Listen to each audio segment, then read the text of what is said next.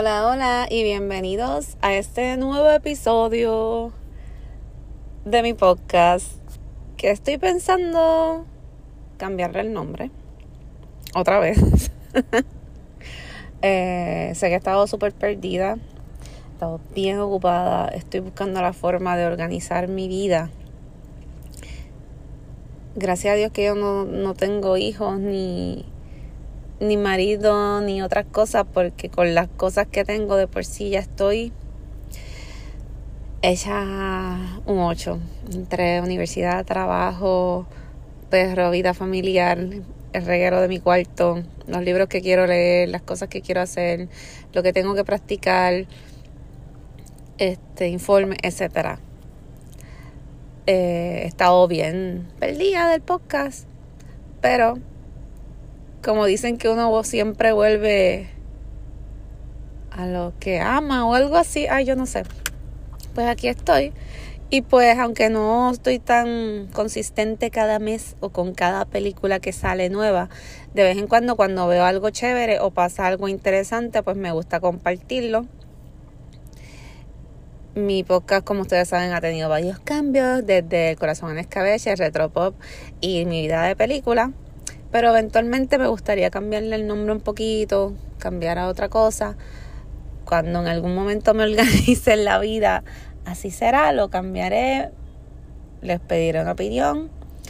Pero nada, el punto es que seguimos hablando de la vida, de mi vida, porque esto más que, que un podcast es como mi, mi journey auditivo. Eh, y me pues hablamos de mi vida, de películas, de los sentimientos, del cine y de todo. Hoy es un 30 de octubre, muchos de ustedes están ready para el Halloween mañana o lo celebraron casi acuáticamente en el fin de semana. Así que si quieren me dejan saber qué películas están viendo en estos días. Llegué un par de películas de terror en el cine ahora mismo corriendo o si se van a disfrazar o si fueron a un party, este, anécdotas divertidas. Tengo dos episodios creo en el pasado de películas que dan miedo, películas raras. Tengo episodios del Trick or Treat. Tengo un par de cosas así para atrás, así que si quieren darle una orejita al podcast del pasado, pues también pueden escuchar un par de cosas y un par de películas que me gustan que, que tienen que ver con el género del terror, horror, thriller, etcétera, etcétera. Y bueno, pues comienzo contándole lo que he estado viendo recientemente en el cine. Sigue en cartelera, siguen en cartelera varias películas puertorriqueñas y eso me parece súper cool que, que a la vez hayan opciones puertorriqueñas en el cine. Está Daniel el Travieso, que es una comedia para la familia. Eh, sigue la pecera, la pecera está en Fine Art, si no la has ido a ver, te la recomiendo, está súper buena, trata de esta joven con cáncer eh, que regresa a Vieques con su familia, eh, la historia está súper bien, actuaciones súper buenas, así que si no la has ido a ver todavía, pues te recomiendo que vayas. Pasan muchas otras cosas más, pero en verdad no, no quiero dar tantos detalles para que te des la oportunidad y la veas. Continúa en los cines Érase una vez en el Caribe, otra producción de aquí, eh, género jíbaro samurai, está súper buena. Si te gustan películas como Django, de, de Quentin Tarantino y ese pues yo creo que esta película es para ti. Eh, tuve la oportunidad de ir al Luzca Film Fest eh, el, este fin de semana, no, el anterior, la pasé súper bien, tuve la oportunidad de ver varios cortos que estaban bien cool. Entre mis favoritos estaba La Comuna. Es un, un corto no tan corto, un poquito largo, pero habla sobre una realidad bien, bien real, valga la redundancia, de lo, lo que sienten los artistas, eh, cuando trabajas en grupo, cuando tienes sueño, cuando a pesar que todo va en tu contra, el, el gobierno, la politiquería, no tiene chavo, las responsabilidades, pues tú sigues tirando para lo que te gusta. Y yo pienso que las personas creativas pueden identificarse muchísimo con este cortometraje porque lo sentimos, sentimos de que, mano, no estoy haciendo chavos, este, al contrario, estoy poniendo de mi dinero para lograr hacer esto, eh, no hay apoyo, las oportunidades a veces no se dan y tú sigues porque realmente amas el arte y amas ser creativo y amas crear y, y lo único que tienes es eso, el apoyo de los otros que piensan como tú, que es algo tan hermoso. Y que aunque tú digan, ay loca, deja eso y métete a qué sé yo, a tal sitio y hacer chavo, tú no puedes hacerlo porque eso no está en ti, porque es algo más grande que eso. Así que me pareció un cortometraje muy lindo. Eh, vi otro que me gustó, que está bien gracioso, que era algo de combinación pollo pepper con tostones. Este, creo que de los que vi esos fueron los más que me gustaron. Pude ver el estreno de un video musical de un amigo que se llama Mali, que en otras ocasiones hemos compartido aquí en el podcast también. Y, está súper cool. Un video de A Million, A Souls. Y junto, junto con, con Gustavo de la Sexta. Un poco digo Gustavo Cerrati. este pues fue como siempre, la pasé súper bien. Y me gusta ir a estos festivales, me gusta ver los cortos de que están haciendo los grupos, los jóvenes, todo esto me encanta. Estoy ayudando a un, a un amigo también que está realizando un cortometraje. So, eso me tiene súper pompeada porque por primera vez pues tengo la oportunidad de aportar de cierta forma en la parte de producción este y aprender a hacer cosas. Estoy aprendiendo a hacer un guion estoy aprendiendo a hacer un storyboard eh, so viendo el proceso viendo ensayos asistiendo so buscando la ropa y esto me tiene súper pompeada y es por una de las razones también que pues al dividir el tiempo, pues algo se tiene que cortar. Y por eso tal vez no estoy tan presente este, yendo al cine, haciendo otras cosas. Pero en verdad me tiene súper pompeada y estoy aprendiendo un montón y me encanta. Y, y pues aprendiendo a escribir de otra manera, porque yo sí antes he escrito cuentos o poemas. No digo que soy, yo no soy Isabel Allende ni Neruda, pero me gusta hacerlo, me gusta el ejercicio, me gusta todo lo que es creativo y al aprender a escribir en formato de guion es como que, ayuda, está súper cool. Así que vamos a ver qué, qué pasará con, con, todo esto que está pasando. Y, ay, ayer, ayer tuve la oportunidad de ir a ver, eh, Dios mío, ¿por qué se me olvida? The Killers of the Flower Moon. The Moonflower. Ay, Dios mío no sé ni, ni, eso mismo. Ahorita lo corrijo. Y que como estoy grabando no lo puedo leer y no sé por qué se me confunde. The Flower Moon. Eh, la de Leonardo DiCaprio, dirigida por Scorsese. Scorsese. Y la verdad está brutal. La película es bien larga, o sea, pasada de las tres horas.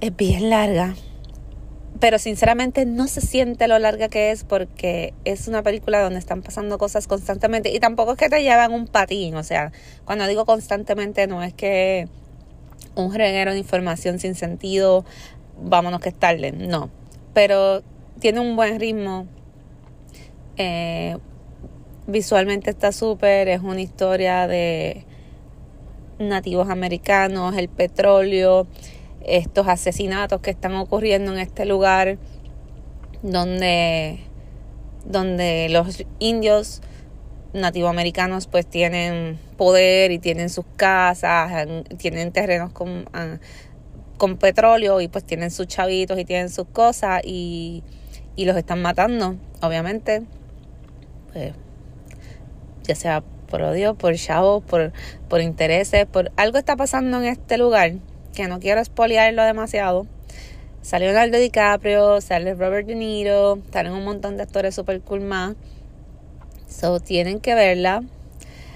es larga. Váyanse a un cine maybe de estos VIP para que no les pase como a mí y puedan subir por lo menos las piernitas porque lo único que a mí me hizo sentir que fue larga es que las rodillas ya, tú sabes que después de los 30 las rodillas, pues cuando están mucho rato dobladas, pues duelen. Pero fuera de eso, en verdad la película está genial. Eh, la chica que hace del personaje de Molly, wow. Oscar para esa nena, brutal, brutal. O sea, Leonardo DiCaprio como siempre. Así que se las recomiendo. Vayan al cine a verla ya. Y por último, lo, lo último que pues ha sucedido en el mundo de la farándula y que de cierta forma nos ha afectado a muchos ha sido la muerte de el actor Matthew Perry, quien conocido, súper conocido como Chandler de la serie Friends. Si tú no sabes qué es Friends, debe ser porque has estado dormido hace una década. Pero te cuento, Friends es una serie, eh, un sitcom, es una comedia que salió para los años 90, que habla de la historia de estos seis amigos que viven en Nueva York, Mónica, Rachel, Phoebe, Ross, Chandler y Joey. Cada uno con, con unas personalidades bien específicas, bien marcadas Mónica es una chef bien organizada. Rachel es la nena rica que le gusta, bueno, ex rica, que le gusta la moda. Ross es un profesor medio neurótico y celoso. Eh, Phoebe es como que el personaje hippie y bien loquita, es masajista, toca la guitarra a su manera, es bien interesante. Joy es el actor de origen italiano, que es medio tonto, medio picaflor, pero a la misma vez con un corazón bien lindo. Y, y no lo digo porque se haya ido, siempre lo he dicho. Y Chandler, que para mí era mi favorito porque era con el que más me podía identificar, sentía que era uno de los personajes que sin necesidad de tener mucho estereotipo, era un personaje bien completo y realmente yo siempre dije, si yo tuviera que escoger que una de estas personas fueran mis amigos, y todos son geniales, todos son excelentes personajes, este y los super cool y super cómicos, pero yo siempre decía, si yo tuviera que escoger que de todas estas personas, una de estas personas fuera real y fuera mi amigo, era Chandler. Chandler siempre estaba ahí, era gracioso, sarcástico, era humilde, era un chulo. Y yo creo que cuando todos vimos que, o sea, los que amamos la serie, que sufrimos cuando se acabó, que nos revivimos los momentos más icónicos cuando vimos la reunión que hizo hace un tiempo atrás, lo que era HBO Max y ahora es Max, whatever. Eh, nosotros sentimos que Friends son nuestros amigos. Yo creo que es lo que le pasa a casi todos los que ven Friends. Yo tuve la oportunidad de ver Friends cuando era una nenita, porque esta serie empezó en los 90 y yo era una nenita. Y como yo en, ese sentido, en cuanto a películas y series, siempre he sido un poco precoz, pues, pues comencé a verla, aunque no podía entender la mitad de las cosas que estaban pasando, porque estas personas son, estaban en sus 20 something y después en sus 30. Cuando crezco, la vuelvo a ver, me identifico más, entiendo más cosas, me enamoro más de los personajes y la he visto varias veces. Creo que la última vez que la vi relativamente completa fue para el tiempo de la pandemia, al igual que revisité Parks and Recreation, visité, volví a ver The Office, que porque son series donde te enamoras de los personajes y te hacen sentir bien y te dan cierto confort. Así que por eso la gente pues ama tanto Friends. Y, y creo que cuando nos escuchamos la noticia de Chandler, de, de Matthew Perry, la gente sintió que había una doble pérdida. Porque estábamos perdiendo al actor, al ser humano. Y también estaban perdiendo o viéndolo a través de Chandler, de esta persona, este personaje que amamos y del cual nos enamoramos y del cual queríamos ser amigos. Y, y la verdad sí, la verdad sí, vamos, no vamos a ser hipócritas, la verdad sí, amábamos a Matthew a través de Chandler. Y nos duele porque pensamos que nuestro Chandler es el que murió.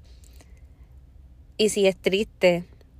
Pero la realidad es que Chandler es un personaje que gracias a Dios, a sus escritores, creadores del programa y al mismo Matthew Perry, va a continuar siempre ahí. Cuando volvamos a aprender la serie va a estar ahí, lo vamos a poder revivir y lo vamos a amar y lo... Pero aquí la verdadera pérdida es que, y lo triste, sería que solamente recordáramos a Matthew Perry porque fue Chandler. Porque Matthew Perry fue un ser humano real, sufrió mucho tiempo con lo que fue bregar con esto de las sustancias y su rehabilitación. Desde el mismo tiempo que estaba en la serie, este, pasaron momentos en que tuvo que se tuvieron que hacer pausas o se tuvo que inventarle que él se iba a trabajar yo no sé para dónde para que recibiera ciertos tratamientos y no se vio en algunos episodios no se ve tan constante porque lo triste es que, que esto pase que personas ¿verdad? Jóvenes, pues él tenía 54 años. Vean su vida pasar por estas cosas y no hay dinero y no hay fama que valga. Yo, yo sigo mucha gente en las redes y sí, entre las personas que sigo, pues sigo a, a Juanma.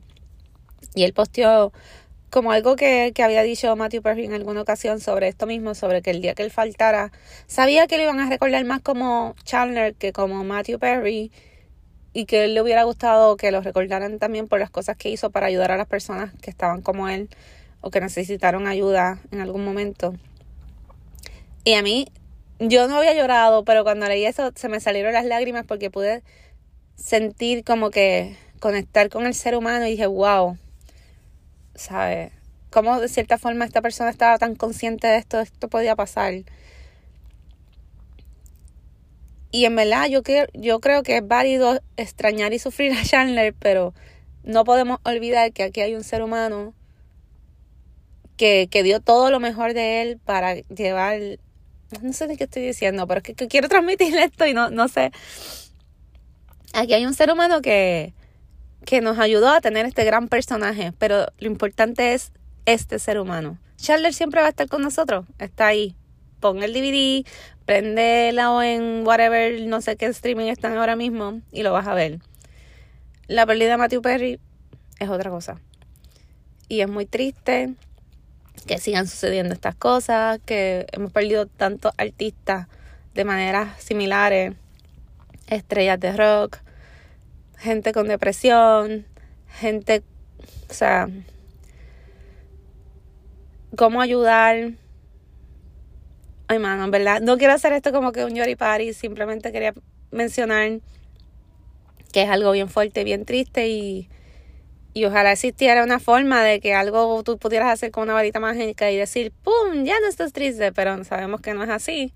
So, seamos empáticos seamos conscientes con quienes están a nuestro alrededor y,